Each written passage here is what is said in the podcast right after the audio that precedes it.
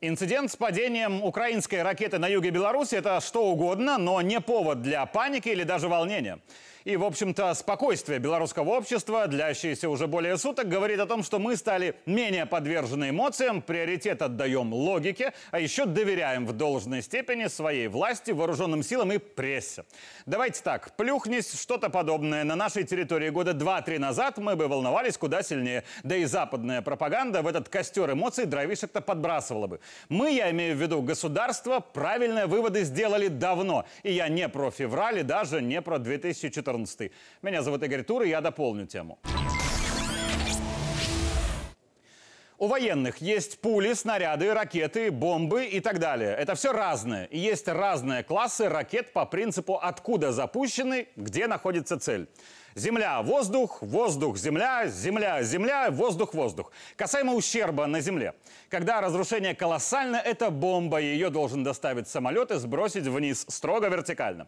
Разрушение поменьше, это или ракеты воздух-земля, запущенная с самолета, или ракеты земля-земля, запущенная с соответствующего ракетного комплекса. Но предназначены и те, и другие для удара именно по наземным объектам. Обломки, упавшие в Брестской области ракета комплекса С-300, это фрагменты ракеты ПВО, то есть класса «Земля-воздух». Ее задача сбивать в небе другие ракеты, самолеты, вертолеты или квадрокоптеры. Там главная скорость и маневренность. Боевой заряд слабый, потому что и слабого заряда более чем достаточно. То есть нанести колоссальный или даже сильный ущерб на Земле эта ракета не могла. Но жертвы могли быть, и это правда. Наши военные украинскую ракету успешно сбили, поэтому упала не она, а именно ее обломки, что еще менее опасно, хотя и неприятно. А теперь о том, почему белорусские военные молодцы и как они были вынуждены ими стать. Вот это легкомоторный самолет Джоудел Д-113. Может, вы помните, как именно такой в июле 2012-го с территории Литвы зашел в воздушное пространство Беларуси, долетел до Минской области и сбросил вниз плюшевых мишек с западными пропагандистскими фантазиями про свободу слова. Александр Лукашенко тогда был в ярости. В этих ваших интернетах писали, что зол президент был, потому что это политическая акция, но нет. Главнокомандующий крайне резко отреагировал на то, что чей-то летательный объект беспрепятственно добрался до Минской области, что-то сбросил и спокойно улетел. Тогда Лукашенко лишил многих генералов их должностей. Но уже тогда, 10 лет назад, Беларусь приняла ряд решений в вооруженных силах, которые очень пригодились нам сегодня – Вероятнее всего, украинская ракета перемещалась на малой высоте. Депутат Гайдукевич, служивший в ПВО с профильным образованием, в том числе окончивший Академию ПВО имени Жукова, говорит о высоте 200 или 400 метров. Я склонен эксперту доверять.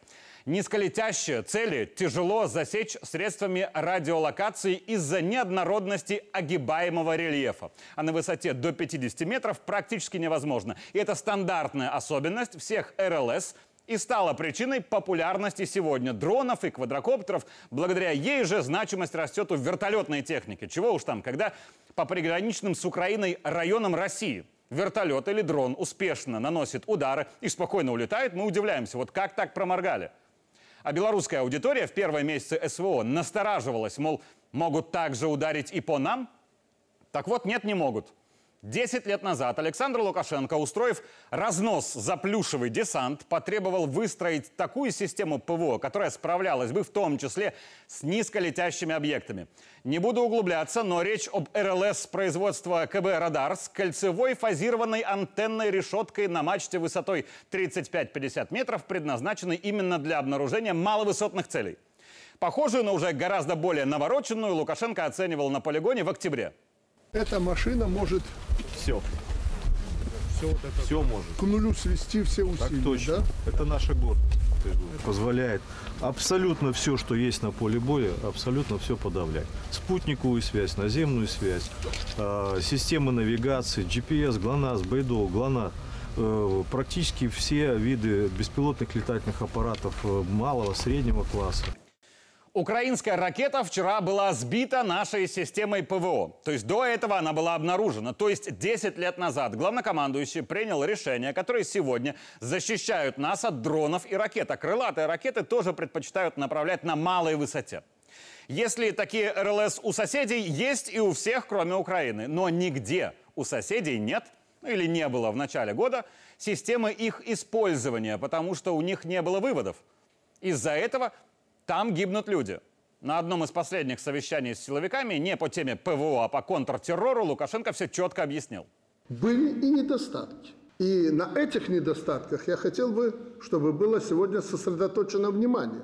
Потому что в случае военных действий эти недостатки станут критическими, погибнут люди. За отсутствие гибели людей на территории Беларуси от снарядов, ракет и бомб в уходящем году нам всем следует сказать спасибо Александру Григорьевичу и тому его гневу десятилетней давности и требованию сделать выводы. И дополню дополнение. Когда в идентичной ситуации такая же ракета упала на территорию Польши, убив двоих – что из Варшавы, что из Киева начался хаотический ор в разные стороны. О том, как это все ужасно, что это все Россия виновата, ракета недемократичная, чиновники Польши и Украины исписали все твиттеры и фейсбуки, что это Путин ее запустил чуть ли не из окна Кремля самолетиком и так далее. И как мгновенно все заткнулись, когда быстро выяснилось, что ракета-убийца принадлежит Украине. В нашем случае Киев сделал уроки над ошибками, и вчера молчали все.